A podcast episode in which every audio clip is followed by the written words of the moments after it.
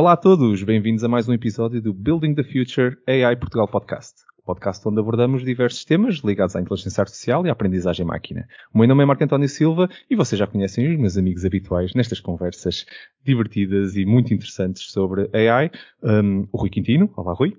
Olá, viva. Viva. E o Vitor Santos. Olá, Vitor. Olá, tudo bom? Tudo, tudo. Hoje o nosso episódio será um pouco diferente, pois temos um convidado que não fala português, por isso vou mudar para inglês e vamos fazer o resto do episódio em inglês. So, changing to English now and introducing today's topic, uh, we'll be talking about uh, ethics and uh, AI policy. We'll, we'll be uh, doing a, a, quick panel about the topic that we've been dabbling a little bit on our previous episodes because, well, it's all there. It's, every time we've been having a different conversation on different topics, ethics comes in into play a lot. So we dedicate this episode for a deeper conversation around the topic. I can tell you how much I'm looking forward to to this conversation, especially since we have an amazing guest that uh, I'm sure will add a lot of insights to our conversation today. So joining us from Redmond, USA, uh, we have Tim O'Brien, General Manager of the uh, AI programs in Microsoft. Thank you so much, Tim, for joining this conversation about ethics. Great to be here. great, great, great. Uh, so for those of you that uh, may not know Tim, uh, he leads the Ethicals AI advoc- advocacy uh, at Microsoft and is responsible for the program uh, to to drive and promote responsible development uh, and use technology in inclusive public policies and ethical artificial intelligence. He's a, a researcher as well, a guest lecturer, a speaker, active spokesman about AI and ethics. You may have probably read some of his papers in the Wall Street Journal or MIT Sloan Management Review or on Twitter. Uh, he's uh, very active on Twitter as well. So if you don't follow him yet, check out the description for this episode and you'll find a link for his Twitter page. Follow Tim's work because you'll, you'll you won't regret it. So thank you again, Tim, to being part of this conversation. um, very much looking forward to it.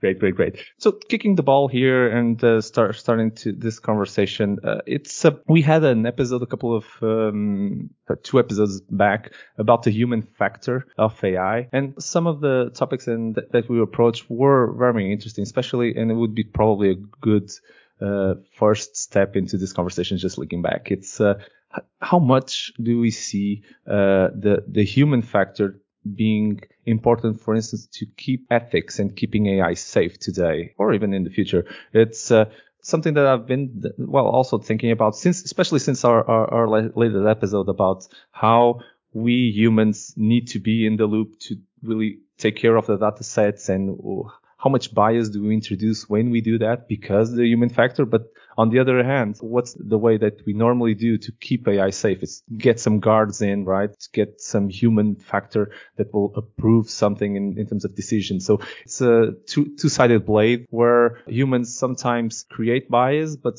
uh, on the other hand they, they don't create. And I, I would love to hear your thoughts. Uh, myself I, I think it's it's a very complex issue. Uh, but what do you think? What do you guys think, uh, Vitor and uh, and Rui? But giving giving the word to you, Tim, uh, what have you been thinking about AI factor, uh, AI human factor? Well, you're right that it that that it's a, a complex issue because it depends uh, quite a bit on the scenario. Obviously, if the problem you're trying to solve is a is a cognition problem, you just have too many documents to read, too much data to ingest, and you just need patterns in that data for purposes of doing someone's uh, corporation's taxes or providing a professional service, or you uh, want to do cluster analysis on X-rays to get the radiologist to a result uh, faster.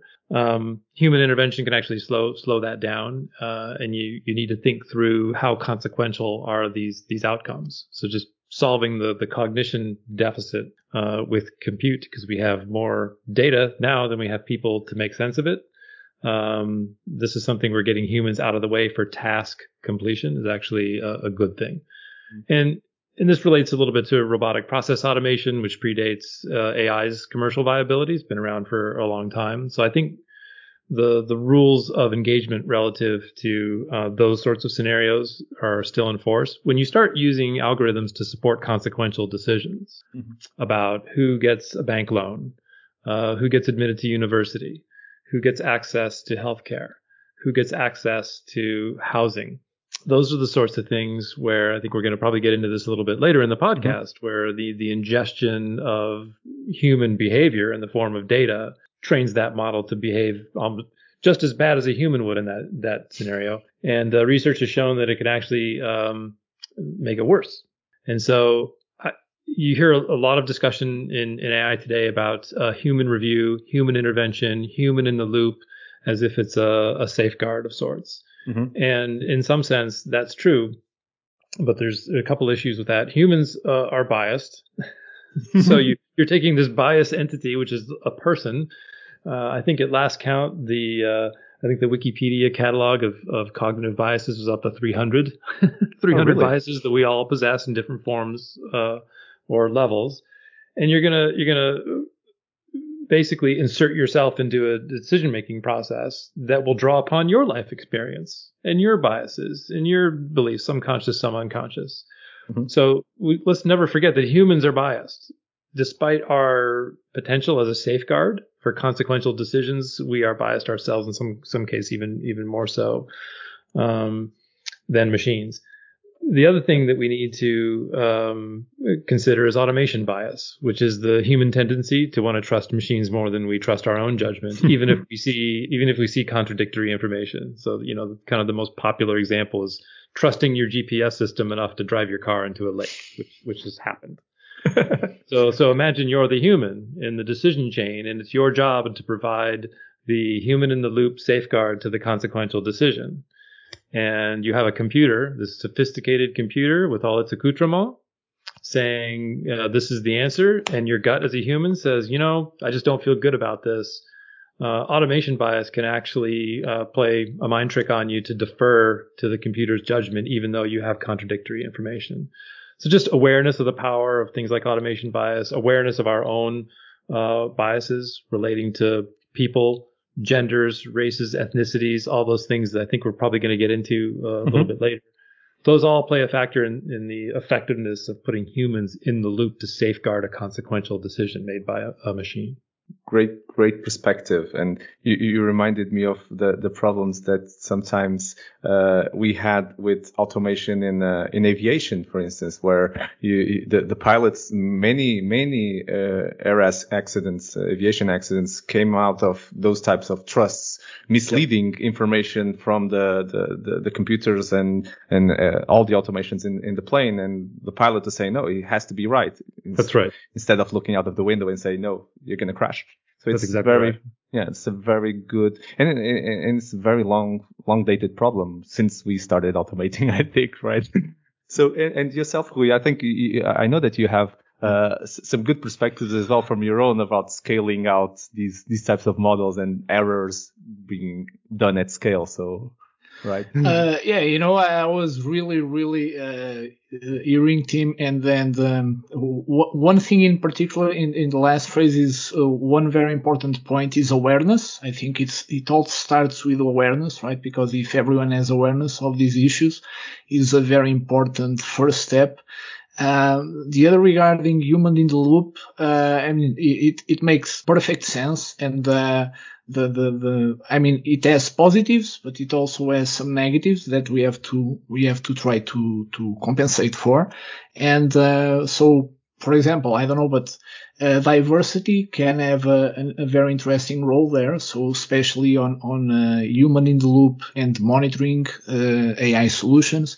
And even I was remembering that, for example, autonomous driving, different uh, different vendors have different perspectives re- regarding uh, regarding the automation uh, automation bias, right? So a few vendors, some vendors think, no, no, we will build a completely autonomous driver experience, either because either this is fully autonomous or uh, it will not work because people are really bad at judging when they can just, you know, leave the, the, the wheel at alone or, or not. So it's, it's a very interesting discussion. But I think human in the loop for now, we don't truly have truly artificial intelligence, right? In, in the way of general artificial general intelligence.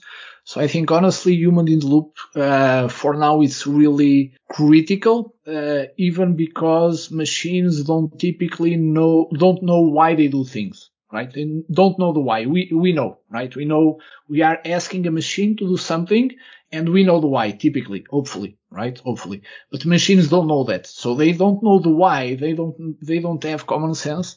And uh, I think we we spoke about these a few episodes back regarding the paradox of automation, right? In, in the way that as more efficient an automated system is, more critical it is for a human to be monitoring and to be watching out for for these autonomous. So it's a kind of paradox, right? So we may have less human in the loop, but human in the loop will be extremely critical.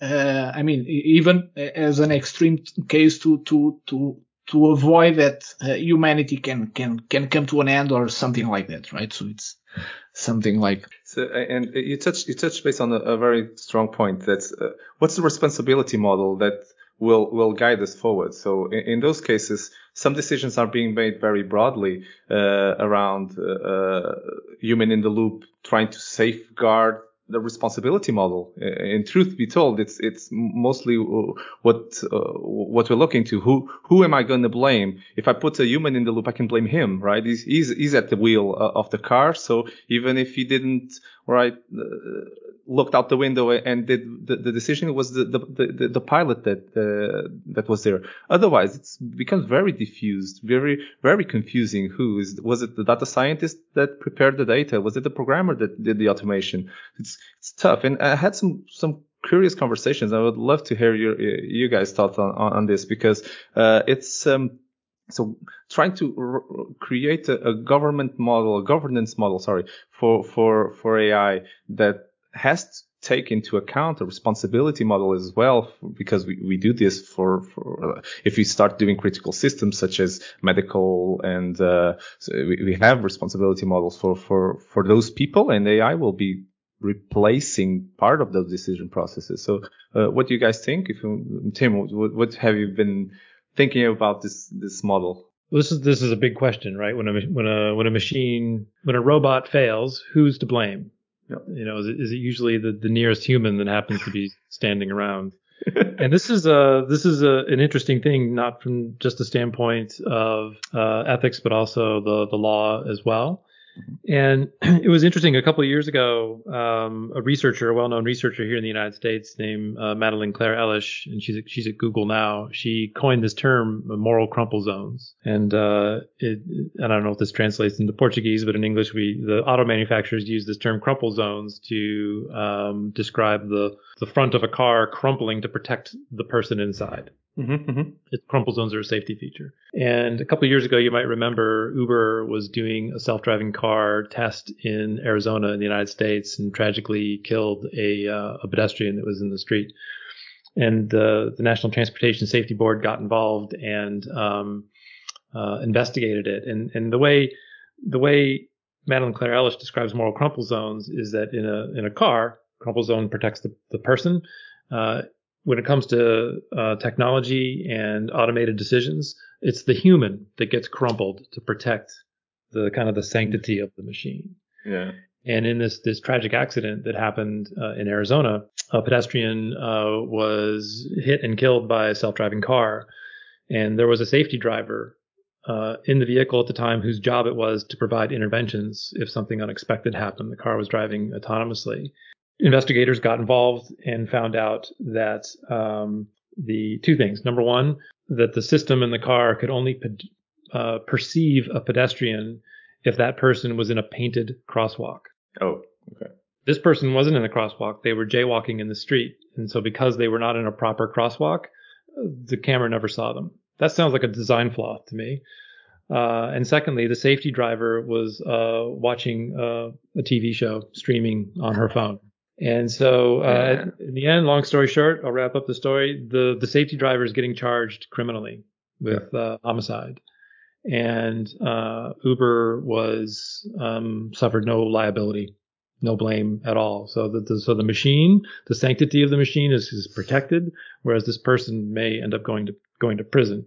She was clearly negligent. You should be not, not watching television on your phone when your job is to provide interventions in a in a car that's not um, you know ready for production. but at the same time, you have a glaring design flaw that surely contributed to uh, this person's death. And you know, at, as if right on cue, there's there's Madeleine basically saying this is this is how moral crumple zones work. We're going to send this human to prison to make sure that innovation continues in self-driving cars because far be it we allow, you know, legislation or um, lawsuits to slow down this amazing innovation happening over here. So that's something that uh, I worry about uh, quite a bit. That we're going to, you know, our hunger for innovation and, and technology advancements um, is going to kind of interrupt our thinking about accountability, liability, and blame for when these machines go wrong. Yeah. Cost of progress, right? Uh, Yeah. It's, yeah, it's it's it's a tough story too. yeah, it's a very very touching story. I didn't know uh, that. Yeah, the, was the re- end thinking result- that this this case of um, that you mentioned is is a, a very typical case of long tail problems for deep for machine learning models. Like, I mean, they are very good for the main patterns when everything is going well because we have a lot of data of the normal behaviors, but when something unexpected, and I think it is in, in self-driving industry a, rather well-known problem of long tail situations that, that they are trying to solve, but it's really, really hard because machines see correlations. So they will typically correlate a person using the, the, the, the, the sidewalk and, and not a person as understanding what a person is, right? So it's really, really disturbing. Actually, I was not aware of that outcome. It is really disturbing. Yeah. It is because obviously that was not the only, uh, the only issue was not the, the human, right? It's Yeah. more, much more Yeah. wider than that. Yeah. Yeah, Yep. we take shortcuts, and I'm gonna give it give it to to Vitor as well to comment. But Yeah. sometimes we we give we take some shortcuts to to get uh, good uh, values in terms of accuracy of our models that work very well when we're in the sandbox. But when we go out of the sandbox, if that's that's an assumption again. We're talking about bias, and I'll I'll, I'll leave. Uh, I know that Peter also has a strong opinion around this, the, the the impact of bias in in, in AI but it, that's that's one type of bias that we're just commenting. That Yeah. that rule Yeah. there. Yeah, that's true. Uh, actually, I will stress exactly what uh, Tim said about the, the bias. Well, humans are all, also biased. We, we are biased uh, in different ways.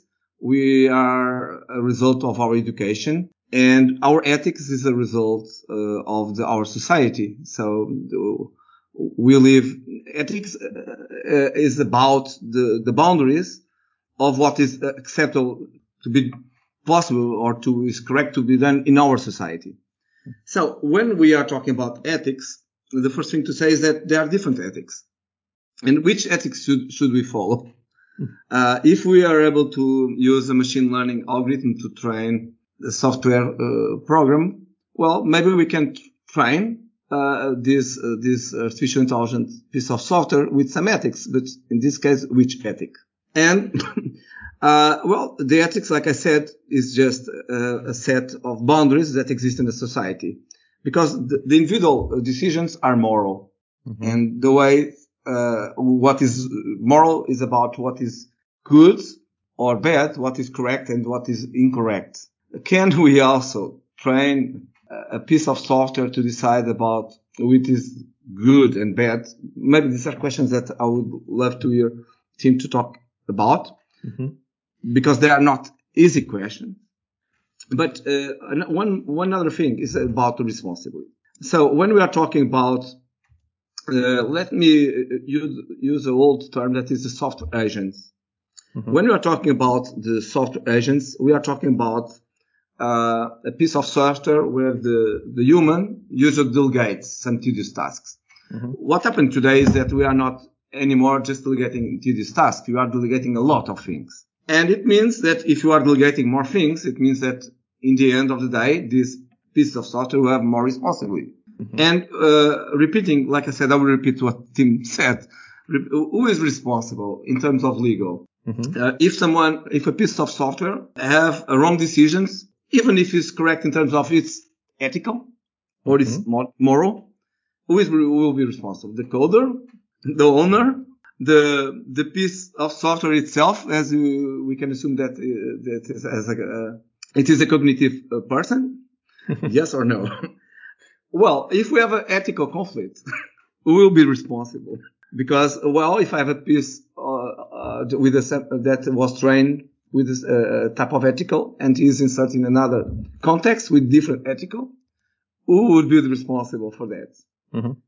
And finally, that is a kind of metaphor. Uh, well, we also have, can have technical problems related with this piece of software, and this uh, these uh, technical problems could be related with security, with re- re- robustness, um, even accounting of the if we assign some goals, uh, and if it fails, because uh, like you you were saying, well, we cannot trust on the GPS. Everything fails. Human fails. So well, we can assume that a piece of software fails.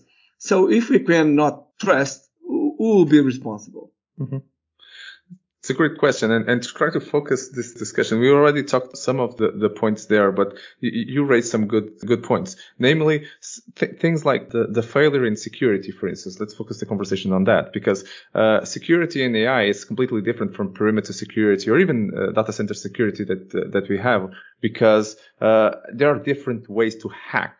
So if if I'm hacking AI, and uh, uh, I didn't build in safety measures. And we can talk about things like, uh, and we use our own example in Microsoft, for instance, uh, the um, the Tay bot, for instance. It, it, was a hack basically. It wasn't programmed to do to to become a, Nazi-loving, uh, minority-hating bot. And it happened in 12, less than 12 hours because it was hacked. It was hacked because safety measures, and no one entered the code, no one changed the code simply, well, they found a, a loophole in the continuous learning uh, algorithm and they exploit it. And this is hacking. Hacking is exploiting a vulnerability. So now we're more exposed. So, uh, who, who's on those cases? Poor, poor of the researchers that were dreaming about the perfect bot, uh, and perfect data on the, on the next day when they woke up and they woke up to a misbehaved little child that lived for 12, 12 hours or less, right? So what do you guys think, Tim? What's well, your thoughts about this? I mean, I agree with your definition of hacking. It's an exploitation of a vulnerability. I think that's a that's a fine definition, and I'm not sure that I would characterize the Tay situation quite quite that way.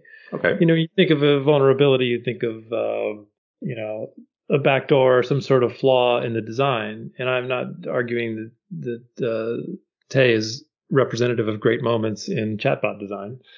Uh, but there, but there was there was an intentional um, there was an intent there, right? Which was to try to get to human level cognition as quickly as possible by interacting with people via this function that was designed into the chatbot called Repeat After Me. You probably remember this, Marco. Mm-hmm.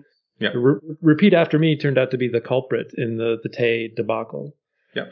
And um, we have to put this into the bigger context, which started with uh, the Xiaomi chatbot mm-hmm. in China, which was very, very successful. And this is the same functionality, had a different name, obviously, but this is a chatbot that we'd, rep- we'd uh, deployed on uh, WeChat in China. And it's at one point there were something like 24, 26 conversational turns in a in a typical conversation with Xiao uh, with Xiaoice. Say Xiaomi, that's the phone company. Xiaoice. so that's it. And it was very very successful. We did the same thing in uh, in Japan with Rinna. And the thing to, to understand about China and Japan is that these are cultures that are gated by language. People in China are speaking Chinese, people in Japan are speaking Japanese. And when you go to the English language web, it's anything goes. It's the whole, it's the whole world, right? Includes, includes Portugal, at least, you know, the purposes of this podcast, it includes Portugal too. so the, so the English language web is not the same as Line in Japan, which is all about Japanese, Japanese culture and Japanese language, nor is it about WeChat in China, which is all in Mandarin. So once you're on the English language web and you try to apply or, or replicate the success you had in what I'll call those kind of uh, gated communities, mm-hmm. um, it shouldn't have been any surprise that uh, people from 4chan and the dark corners of the web were going to seize upon repeat after me and transform Tay into, you know, this this sex crazed fascist. It, you know, in one one on the one hand, you can call that a hack because they figured out the vulnerability and said, let's have some fun with this. But on the other hand, that functionality was designed into uh, the chatbot and it worked quite well uh, for uh, Xiaoice and for Rinna. Mhm. So that the context into which that technology was placed was really different. And we learned a lot about uh, what people can and will do. and so I'm, I'm not prepared to say, um, hey, there was just a vulnerability that, that somebody exploited. It was a design flaw that we will not replicate. And the, the, the best part of the story is that we applied those learnings to chatbot guidelines that we now share with our developer community. So none of our customers will make the same blunder that we made uh, with Tay. So that that learning has some value to our our developer community, which is good. But yeah, you're right. It was painful. It was painful to watch, but you know, Yeah, but that's that's the thing. Yeah, and I I, love your, your definition between uh, difference between what's a, a vulnerability or a design flaw, uh, and, and and I understand it. But I I still do do think that uh, in in AI design flaws become large vulnerabilities and uh, easy, easily and uh, and we can talk about for instance and I'm gonna uh, let Rui also comment but it's uh, uh, around things like continuous learning so continuous learning is is an approach that by design can be itself a big vulnerability if not if, if we don't keep it in check. And i know that Rui has some strong opinions around uh, the the maturity of this this type of algorithm. So what what's your thoughts on uh, on that Rui as well? Yeah, but I mean, I don't know if I have that that strong, honestly, but uh, I, I was hearing uh, Tim, and actually, um, I, I, I look into that issue with with time mostly as a learning. Actually, not Yeah. you know it mostly as a, a very important learning for for everyone, and um, you know I I- I think that um, uh, AI has different failure modes that we are used to in, in other technology and engineering. So we are still learning regarding security of AI, AI models and the different failure model, models that they have. Regarding the, the continuous learning, uh, and um, I don't know, I, I don't know Tay design exactly, but I would say that it is related to, to that, right? obviously that we should be very careful with uh, with models that are continuous learning because then there is another point that we don't control right? We already have enough problems with data that we control uh, apparently right? Now imagine having models for data that we actually are also not controlling and we keep updating keep updating. So it's it really introduces a, a, a, as the example shows a really really challenging and obviously i think some typically they are not solutions specifically for security but monitoring models in production something that we are starting to get the the the, the, end on uh, mlops uh, drift monitoring at least knowing what is happening with the model in production and have very strong uh, uh, gates if we are updating continuously the, the models, obviously. But I would say that everyone that plans to, to, you know, uh, a continuous model, uh, like, like we have the typical guideline on security that we, you know, we cannot validate on client side, like we should validate everything at, at server and guidelines like, like that. And um, I mean, if we start training and do continuous training, we should understand if that data, all of that data is being validated, right? Because again, that's input data, right? And typically we cannot trust input data unless it passes all the checks, right? So if we are now just trusting that data is, is okay, we will easily get into huge problems. Uh, Mm-hmm. And, and and it's that's a great introduction to to another topic that we started in, in the conversation uh, that was around bias. So these validations that we're talking about, uh, we're again talking about uh, bias. Either it may it be photos that we only have uh, pictures of white uh, males and, and are gender biased and uh, uh, ethnical bias. Vitor was introducing that, that topic as well to, to what, what, what is the ethical validation that we would need to do in one country. And then that could be completely different in what's correct and what's moral and uh, what's right or wrong in a different country or, on a different uh, ethnical ethnicity. Sorry. Yeah, Mark, can I add something about Yeah, sure, sure. Go, go it- for It's it. a kind of paradox because, uh, well, we talked uh, um, in, in not sure one month ago. We we, we talked about uh, the bias, hacking AI, and the bias that could be introduced by having, let's say, uh, some type of data Mhm. that will uh, train the models with some particulars that could be seen as being overfitting. Or not, or just uh, are just a kind of the this the uh, imbalance of the data set. But Mhm. what I would like to to say is that well, we can talk about these models to be biased, but these are to be a, a, also ethical judgments from our side. So if you are evaluating the if uh, if uh, you have bias in a uh, in machine learning, then you make a, ethical judgment, Mhm. and this could be very tricky. One more thing, just to to, to talk about this part. Uh, well, it's true that I agree with what who said that uh, we have some obscurity in some models, namely in the artificial neural networks, because Mhm. we cannot. It's not easy to audit uh, the decisions of artificial neural network Mhm. because whatever the, the artificial neural network is spread in the different layers of the, neur- the neural network and is spread in the different, uh, let's say synapses that exist inside the neural network. So we, we cannot audit, but we can check the, the results. It's a kind of black box that we can check the results. But in the end of the day, we'll check these, these results in terms of bias against our, our own beliefs. Uh, so it's a kind of paradox. Mm-hmm. And I think I think you, you introduced also a, a good topic. I don't know, Tim. Do, do you want to comment on, on the bias part or, or the explainability of models as a as a possible solution to to to this this uh, well this paradox this problem? Uh, is is it the, answer for uh, on your on your mindset? And I don't, I don't think it's an either or with respect Okay. to bias and explainability. Those are probably the two most researched issues in, Yeah. in AI ethics. But the bias issue relates to the question that Vitor had posed earlier about can we train technology to be good or bad? Mhm. And it, and, one of the things I worry about is the pursuit of engineered solutions. So Marco, you you alluded Mhm. a moment ago to um, biased facial recognition. Mhm.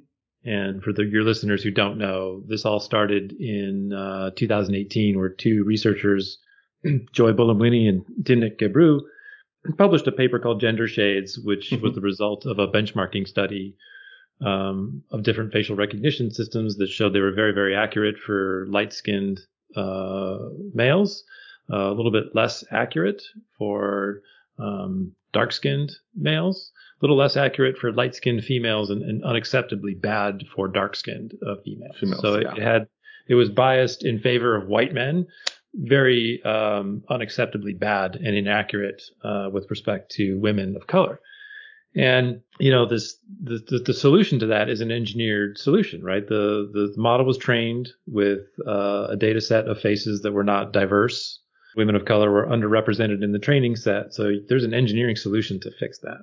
Exactly. And the, the sentiment in the wake of that, the publishing of that paper was, well, we know how to train machine learning models, and therefore we know how to make this accurate. So everyone has the same uh, error rate, all all shed, all uh, genders, all shades. Where it doesn't, it didn't take into consideration how this technology is used. Mhm. And so you can train it to be quote unquote accurate, but it doesn't necessarily mean uh, it's going to be used for good. So, for example, the, the probably the predominant use of facial recognition technology is is for uh, surveillance on uh, by law enforcement Yeah. and everywhere in the world.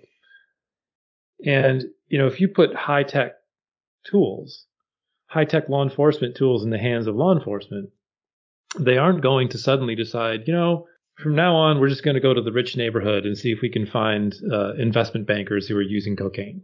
Right? They're not going to do that. They're going to go right back to the low income neighborhoods. They're going to go back to vulnerable communities of color. They're going to use the best uh, tools and technologies they have at their disposal to go to where they think the crime is because that's where it historically has occurred, uh, because that's where all the arrests are made. So, on the one hand, sure, you can train facial recognition models to be accurate with respect to, to genders and, and shades of skin. Uh, but you can't necessarily control the way it's used to weaponize being poor or being a minority or living in the wrong neighborhood. So that's why I, I worry about um, engineered solutions to social problems. There's a lot of work happening in the industry today, good work, uh, around uh, detecting bias in data sets, Mhm. um, mitigating bias in data sets, assessing trade offs between fairness and accuracy. Um, doing all these things programmat- programmatically are, are, is a good thing to do, but if that's where you stop and you achieve that goal and declare victory without taking into account the, the broader context into how these technologies are used and by whom and for what scenario, um, you're never going you're never going to get to where we need to be. You know, Rui uh, mentioned a moment ago about picking your data carefully and how and the data that you pick and choose to train a model.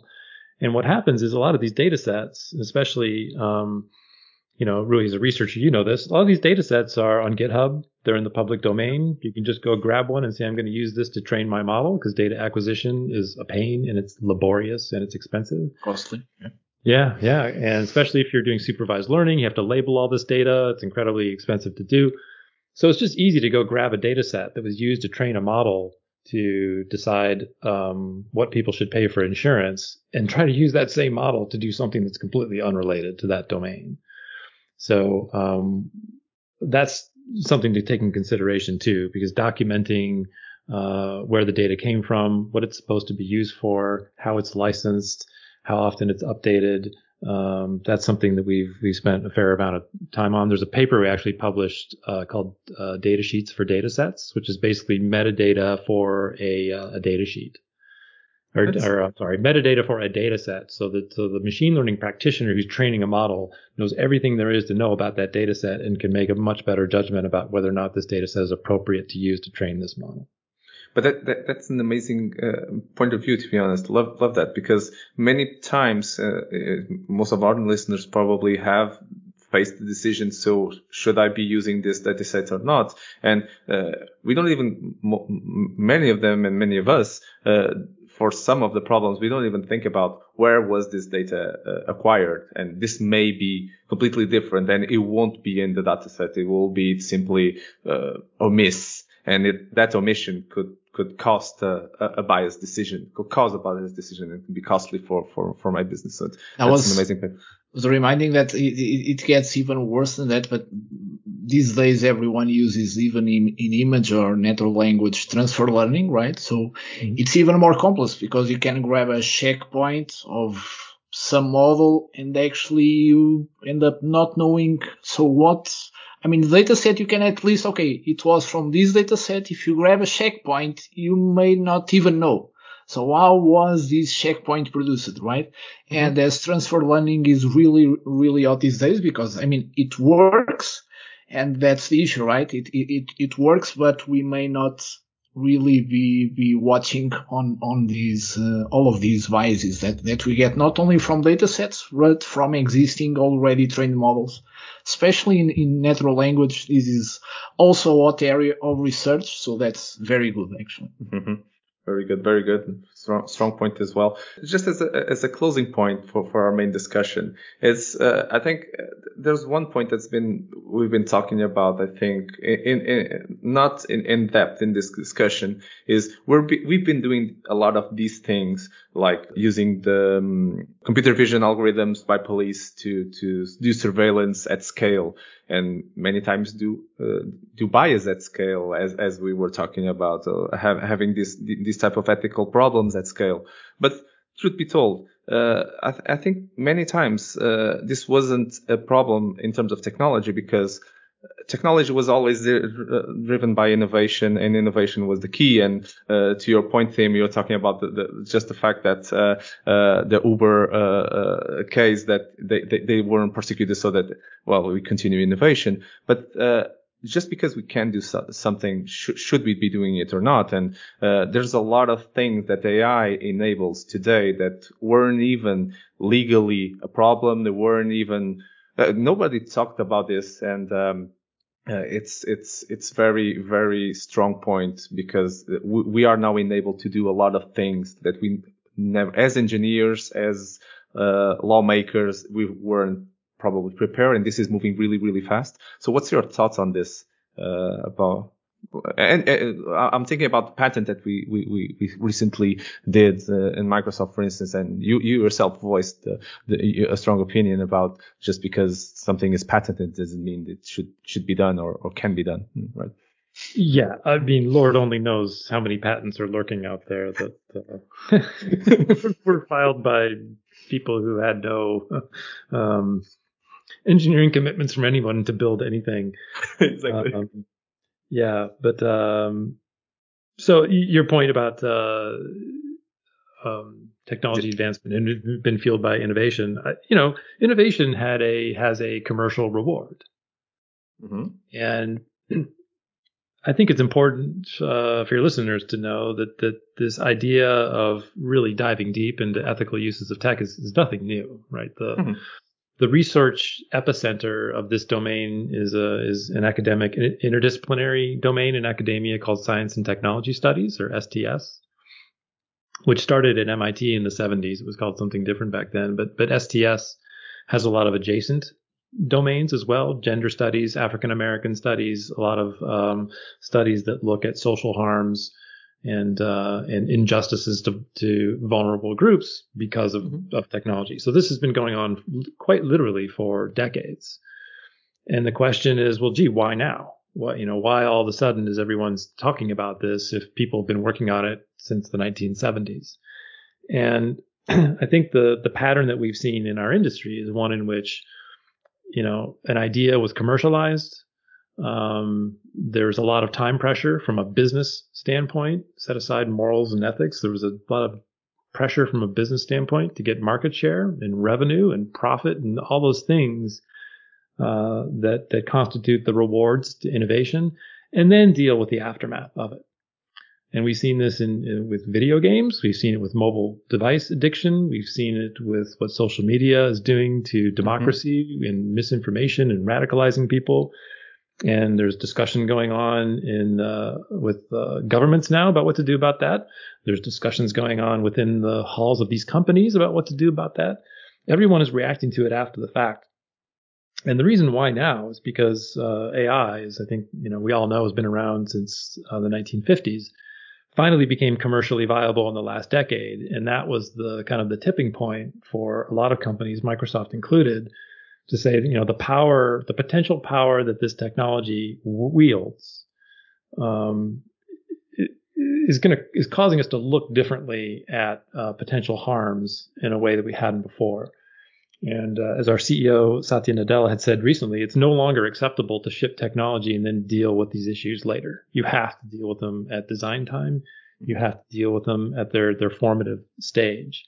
So it's just it's a different mindset with respect to envisioning potential harms and impacts of technology at the formative stage of an idea rather than after you've made a bunch of money and gotten a bunch of market share and made a successful business out of it, which has been the pattern, at least in the, in the technology industry, uh, for decades. So we need to have an honest conversation about that and just be honest with ourselves about the existence of that pattern and our willingness to break with that pattern and just think differently about about the world.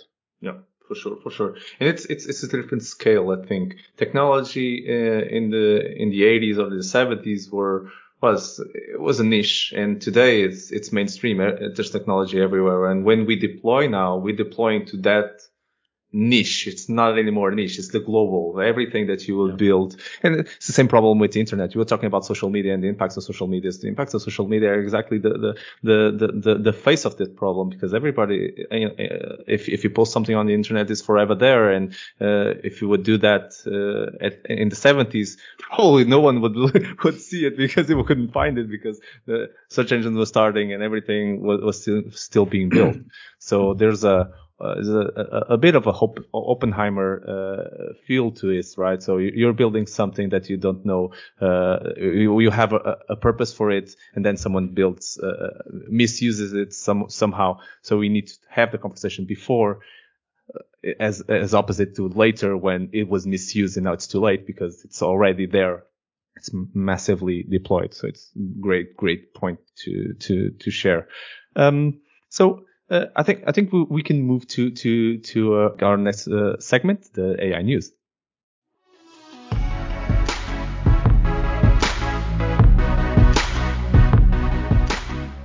Welcome to our AI news segment, the segment that uh, we comment some news articles we found recently uh, and uh, share with you. You will have on this episode so three news articles uh, uh, that we're going to share. We'll uh, we, we, don't normally read the articles. We you will only hear our comments, but you can read the full article if you want by following the links in the description for this episode. So feel free. Rui, do you want to kick this off today? Yeah. Which, sure. which did you bring? Sure. So I, am bringing actually one related to, to the topic that, that we talked about today. So it's uh, actually also related to Microsoft. It's a case study done by the World Economic Forum, actually, and the, the case study is very recent, uh, February. Uh, right near the end of the last month, and it is the responsible use of technology, the Microsoft case study, so it's not a, a, very length read, but it's really it's really great to to see. So it's focused on on how is Microsoft, you know, uh, approaching uh, this problem. And one thing that it immediately pops up pops out to at least to me is that this really should start from from the top right? Or, or this works if, if it goes all the way to the top. And I think it, we really feel, feel that. Okay. And the, the case study is, uh, is freely available. So we'll, we'll leave the, the link here. You can see some of the, some of the tools, obviously, some of the, of the processes, some of the, of the mindset that is needed to to to you know to approach these problems. And this is a first in a series. So the first one is microsoft but as they are saying they will do this with another another company. So it it will be an interesting series to to follow. Very very interesting. Um Vitor, do, do uh, what which news did you bring for us today well uh, uh I brought a, a new about uh, a topic that uh, I believe that is uh, somehow connect with what we discussed here today mm-hmm. about AI and ethics that is AI and democracy we've been studying the, the, relation between AI and, and democracy, uh, because, uh, it's a kind of, uh, ambiguous relation because, uh, for instance, AI can help democracy to be more transparent, can help, uh, democracy to give more freedom, but at the same time can help exactly in the opposite direction. And we, it's easy to imagine that, uh, a dictator can use AI to have a better control in uh, on his population. So um, it is a, a, very interesting topic, and uh, um, the news that I brought today is, was about uh, um, um, University of Amsterdam. They had a lab that is called AI Media and Democracy Lab and their lab is uh, focused in the relation between AI and democracy. Uh, the, the new that I brought is about uh, how AI, it's actually the title of the, of the new, how AI, how will AI and digital technologies transform democracy and the media. And this is about important area um, of the relation between AI and democracy. This is the area of the communication. Can we use AI to have a better communication with our citizens. Um, uh, for instance, for giving them uh, more uh, personalized information that they want to have. And in the other direction, can we use artificial intelligence to, to have a better understanding about the aims and the desires of, of the citizens? So I think that is interesting topic. And I think that the, this uh, research team from Amsterdam University um, are proposing a, a, um, a, very interesting research question. So I hope that they have success in their efforts. Yeah, great. It's good, good uh, left field topic for for the discussion. So it's very, very interesting. Um, Maybe one day we can have a you know podcast uh, about democracy and AI. Yeah, an episode for that get, get that into the backlog. Um, myself, I, I, I was researching for, for this topic and, and got to read a little bit more around ethics. And, and I'm bringing you a, a, an article from the, the University of Melbourne. It's, um, it's published by, by John Linus uh, Dinko. It's, it's titled Machines, Artificial Intelligence, and the uh, rising global transphobia. Uh, how does facial recognition technology and surveillance surveillance capitalism put trans people in danger? It's a very strong uh, title, and I was like, okay, this is a little bit of a clickbait probably, but I love the, the discussion that was uh, thrown in the uh, in the article because uh, the the thing is, uh, transgender people have been often today are already often stopped pro- at airports mainly because their travel documents don't match the who they look like. Uh, and, and, and they, they've been conquering space, uh, in terms of awareness from humans for a long time. And if you think about, uh, you get a, a, a gate, uh, security guard that would understand you and be compassionate about and don't, don't start and, and question you about false documents and stuff like that. This, this is now probably something that is, is becoming, is becoming more normal have that awareness. If you replace the human now and put these types of AI systems, didn't think about this, but yeah, you're you're you're you're going backwards instead of forwards in terms of the their uh, liberties and, and, rights, right? So it's very, um, it's it, and even the the fact that we we for many of these algorithms they are binary, right? So it's male or female, uh, and they talked about this in in the article as well as. Uh, mostly uh, we haven't in, in, terms of research from, from these algorithms, we haven't got to the same point where we are in terms of society uh, for for gender equality. And it's a great article, great read. Um, was was surprised uh, after the title, so just giving you the heads up. It's, it's more than just that title at, at the article, so it's it's a, it's a good uh, good read. So and uh, that's all the time we have. Uh, my name is Marco uh, Antonio Silva, and uh, you've been listening to the Building uh, the Future AI Portugal podcast, the podcast that brings you uh, all things about AI and casual conversations full of content. A big thank you to my good friends and partners in this initiative, Vitor Santos. Thank you, Vitor. Thank you. It was a pleasure. and Rui Quintino. Thank you, Rui. Thank you. See you next time. it's always great to have these conversations with you guys. Uh, a, a, really big and special thank you to uh, our special guest and uh, for this amazing conversation, uh, Tim O'Brien. It, it, was an amazing and amazing conversation. I think our listeners are, are, are really happy with this, and uh, I I learned a lot. So thank you, Tim, for for, for taking the time. Thank you, Mark. I really enjoyed it today. great, great. Um, of course, uh, if you want to reach us uh, uh, with any ideas, uh, suggestions, comments, feedback, uh, you just you can email us at podcast at buildingthefuture.pt. Stay stay tuned for for uh, our next episodes in two weeks as as usual. till then, let's keep on this discussion live and keep building the future and building a better future with technology. Thank you all for your time.